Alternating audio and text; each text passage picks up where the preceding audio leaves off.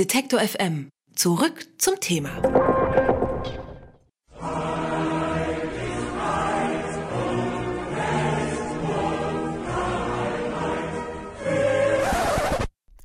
Dieses Musikstück hat wohl jeder in Deutschland schon einmal gehört, denn es handelt sich um die deutsche Nationalhymne. Zumindest momentan noch, denn immer wieder werden ja Stimmen laut, dass wir eigentlich eine neue brauchen würden. Das meint unter anderem auch der Ministerpräsident von Thüringen Bodo Ramelow.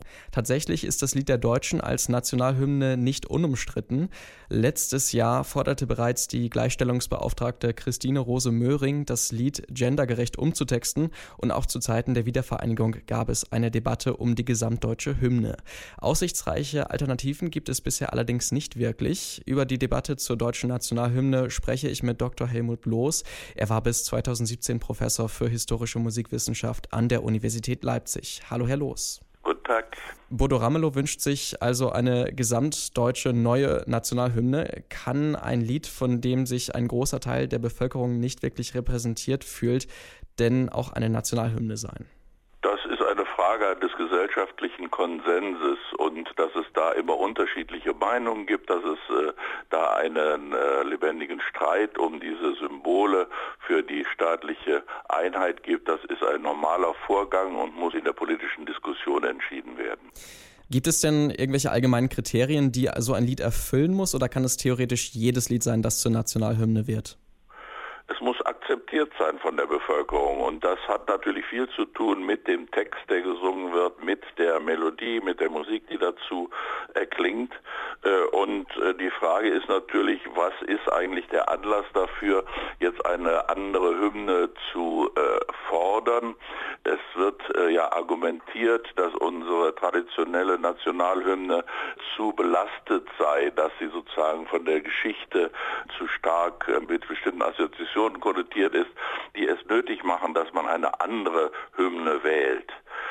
Die Frage ist natürlich, ob das einfach so äh, funktioniert. Es müsste ja etwas sein, was dann auch von der Mehrheit der Bevölkerung akzeptiert wird. Und die Vorstellung, dass man dann durch eine andere Hymne gewissermaßen das, womit die alte Hymne konnotiert ist, auslöschen würde, ist ja auch eine Stellung, die man durchaus hinterfragen kann.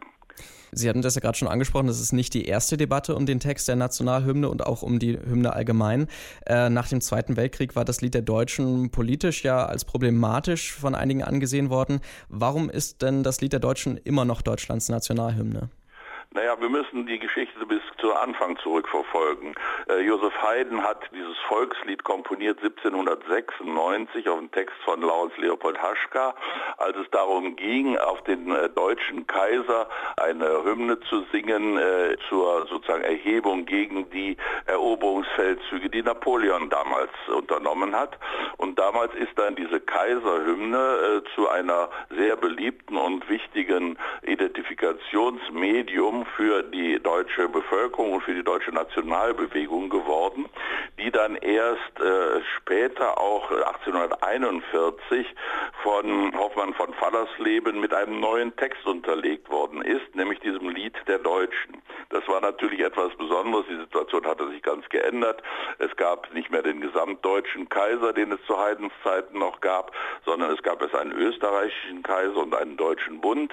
Und da gab es große ähm, politische und äh, gesellschaftliche Auseinandersetzungen, wie sich das nun weiter gestalten sollte mit Deutschland. Und da war das Lied der Deutschen eben eine progressive, fortschrittlich bürgerliche, radikale Antidemonstration gegen die alte Kaiserhymne auf dieselbe Melodie. Das war eine Kontrafaktur und das hatte natürlich dann eine besondere politische Brisanz.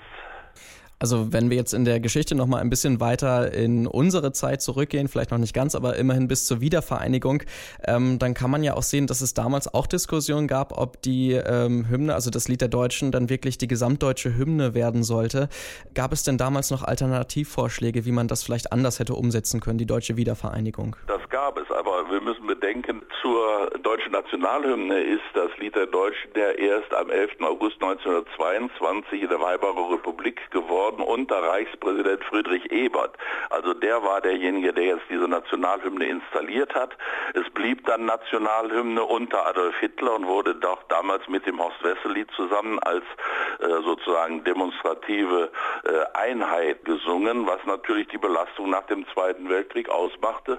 Und es gab dann auch nach dem Zweiten Weltkrieg eben lange Diskussionen, was die richtige Nationalhymne sei. Die DDR hat dann die eigene Hymne gewählt von Becher und Hans Eisler, auferstanden aus Ruinen, wie wir wissen. Das gab auch Schwierigkeiten, weil Deutschland eigentlich Vaterland dann nicht mehr gegeben war ab 1972 und dann eben die Hymne nur noch instrumental gespielt wurde. In Westdeutschland gab es ähnliche Schwierigkeiten mit der Hymne, da die erste Strophe nun mit ihrem stark chauvinistischen Gebietsansprüchen äh, nicht mehr äh, aufrechterhalten werden konnte. Konrad Adenauer hat sich dann dafür eingesetzt, dass die dritte Strophe gesungen wurde und hat mit Theodor Heuss in einem Briefwechsel äh, vereinbart, dass also die dritte Strophe des Lieds der Deutschen als Nationalhymne verwendet wurde. Dann kam die Wende und damit kam die Frage wieder ganz neu auf und äh, es wurde sehr stark nun auch von DDR-Seite aus ähm, propagiert, man möchte doch Bert Brecht nehmen, die Kinderhymne. Die ist 1950 entstanden und war damals auch von Brecht gedacht als ein Gegenentwurf zu Bechers Hymne und war also auch da eine Alternative, auch vertont äh, ebenfalls von Hans Eisler. Aber diese äh, damals sozusagen als Alternative angebotene äh, Möglichkeit für die DDR, die wurde jetzt 1990 nochmal sehr stark äh, propagiert, aber sie hat sich eben dann in der Diskussion nicht durchsetzen können. Vielmehr gab es dann eben einen Briefwechsel zwischen dem Bundeskanzler Kohl und Bundespräsident von Weizsäcker, der nun äh, offiziell die erste und zweite Strophe des Deutschlandslieds gestrichen hat und damit die dritte Strophe sozusagen kanonisiert hat und die erste und zweite damit gar nicht mehr als äh, Nationalhymne in Frage kommt. Damit war dann ein gewisser Konsens erreicht, der jetzt durchgehalten worden ist in der letzten Zeit. Jetzt beginnt wieder die Diskussion, aber man sieht, das ist eine alte Streitfrage und das ist vielleicht auch ganz gut so, denn äh, man muss natürlich, wenn man sich der deutschen Geschichte stellt, auch diese ganze ähm, Konnotation mitdenken und die Vorstellung, dass man diese Schwierigkeiten, die wir mit unserer Geschichte haben, nun durch eine neue Hymne umgehen könnte, ist natürlich insofern irrig, als damit natürlich nur etwas kaschiert wird und eine gewisse Vergessenskultur damit äh, propagiert wird, die eigentlich historisch äh, sonst nicht akzeptiert wird. Nun ähm, haben wir gesehen, dass ganz offensichtlich diese Streitfrage keine neue ist und zwar absolut nicht. Aber es gibt noch einen anderen Aspekt, der in neuerer Zeit auch öfter mal angesprochen wird, unter anderem von der Gleichstellungsbeauftragten Christine Rose Möhring. Die äh, möchte nämlich den Text der Nationalhymne dahingehend ändern, dass er geschlechtergerecht ist. Ähm, halten Sie dieses Vorhaben für realistisch? Ja, das ist eine alte Streitfrage. Wir sind heute in diesen Fragen sehr feinfühlig und es sind ja Vorschläge gemacht wurden.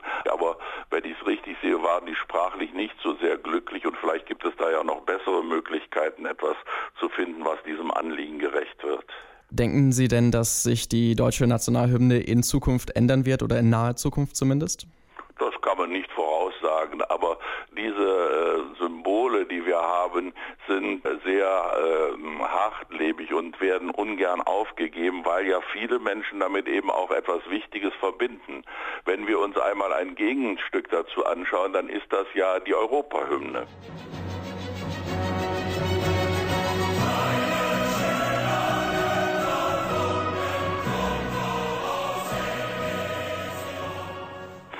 Hat nie eine Diskussion darum gegeben, dass Beethovens Neunte und die Oder an die Freude als Europahymne akzeptiert sind. Da hat es nie Streitigkeiten drum gegeben. Übrigens war ja nach dem Krieg zeitweise auch diese Hymne als Nationalhymne im Gespräch.